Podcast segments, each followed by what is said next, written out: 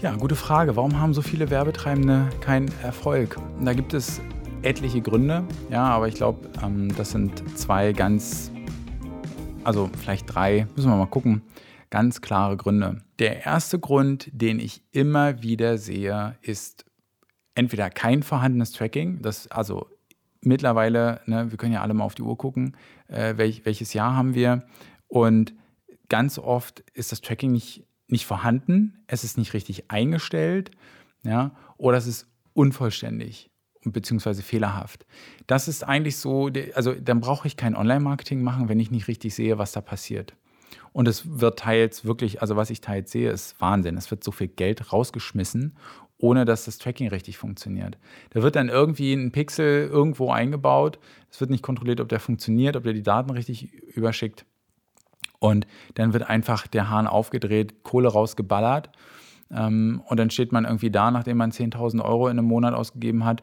Oh, funktioniert ja hier alles nicht. Ähm, müssen wir mal mit jemandem sprechen? So, dann sprechen sie mit jemandem. Und dann heißt es so, jetzt muss aber jeder nächste Euro, der muss aber profitabel sein. Also das ist auch ähm, ganz irre. Das ist sozusagen ein großer Knackpunkt. Und das sehe ich bei fast jeder, beispielsweise jeder Anfrage, fast jeder Anfrage, die ich kriege, sehe ich, dass dass es da Defizite gibt. Ja? Und das nach so vielen Jahren dann teils, wie die Accounts schon online sind. Der nächste große Knackpunkt ist halt, dass eine Strategie fehlt. Es fehlt einfach eine vernünftige Online-Marketing-Strategie.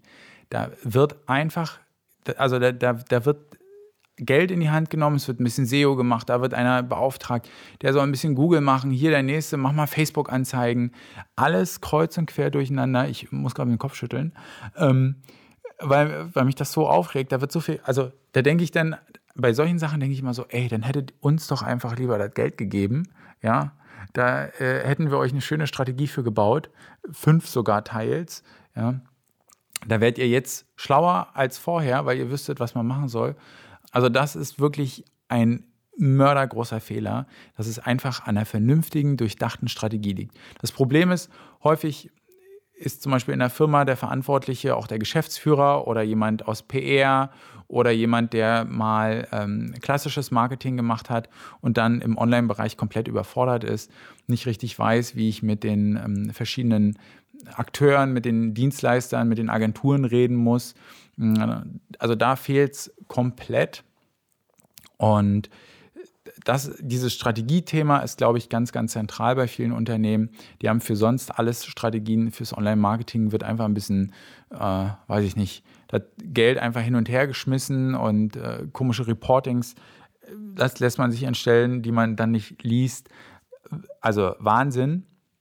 Und das ist ehrlicherweise auch der größte Fehler, den ich so sehe. Und der nächste Punkt ist, dass es meist kein Product Market Fit gibt. Also das, das Produkt, was angeboten wird zu den Umständen und damit mit Produkt kann ich auch eine Dienstleistung meinen, ja.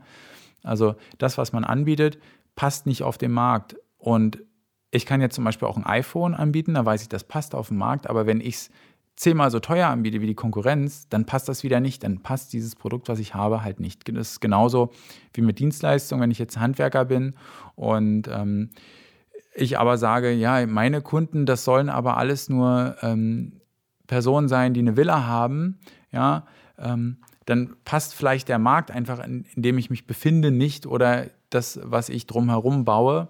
Ja, also meine Webseite, mein Marketingbudget passt einfach nicht zu den Anforderungen. Und das sind ähm, häufig Probleme, mit denen ich mich dann rumschlagen muss. Ja, ist, ist auch okay.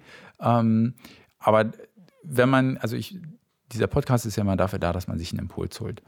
Und ähm, der Impuls, den du dir hier mal rausnehmen kannst, ist erstens, funktioniert das Tracking? Ja, wenn nein, herzlichen Glückwunsch, hast du ein bisschen was zu tun. So, gibt es eine ganzheitliche Strategie fürs Online-Marketing? Wenn nein, dann Glückwunsch, hast du noch was zu tun, weil das sollte es geben.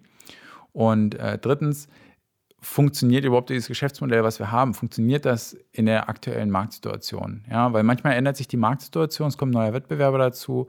Ja, also äh, Taxiindustrie jetzt mal als äh, großes Beispiel, dann kommt Uber dazu. Ja, die hatten Glück, dass die sich aufgeilen können an, ähm, in ihrer Lobby und das irgendwie über die Politik verhindern konnten, dass Uber hier richtig ähm, abgeht in Deutschland. Aber das ist ja auch kein Fortschritt, wenn ein altes Modell deswegen überlebt, weil ein neues, besseres Modell verboten wird. Kann man jetzt auch bei Uber sehen, wie man will, was auch immer. Das gleiche gilt ja auch für Airbnb als Beispiel. Ja, hat alles Vor- und Nachteile, will ich gar nicht ähm, jetzt zur Diskussion stellen. Aber ich hoffe, der, der Punkt ist klar. Und wenn du da Defizite hast, dann solltest du da definitiv was machen. So, und wir sprechen uns ähm, in der nächsten Folge oder du hörst mich in der nächsten Folge und bis dahin noch viel Erfolg dir. Ciao.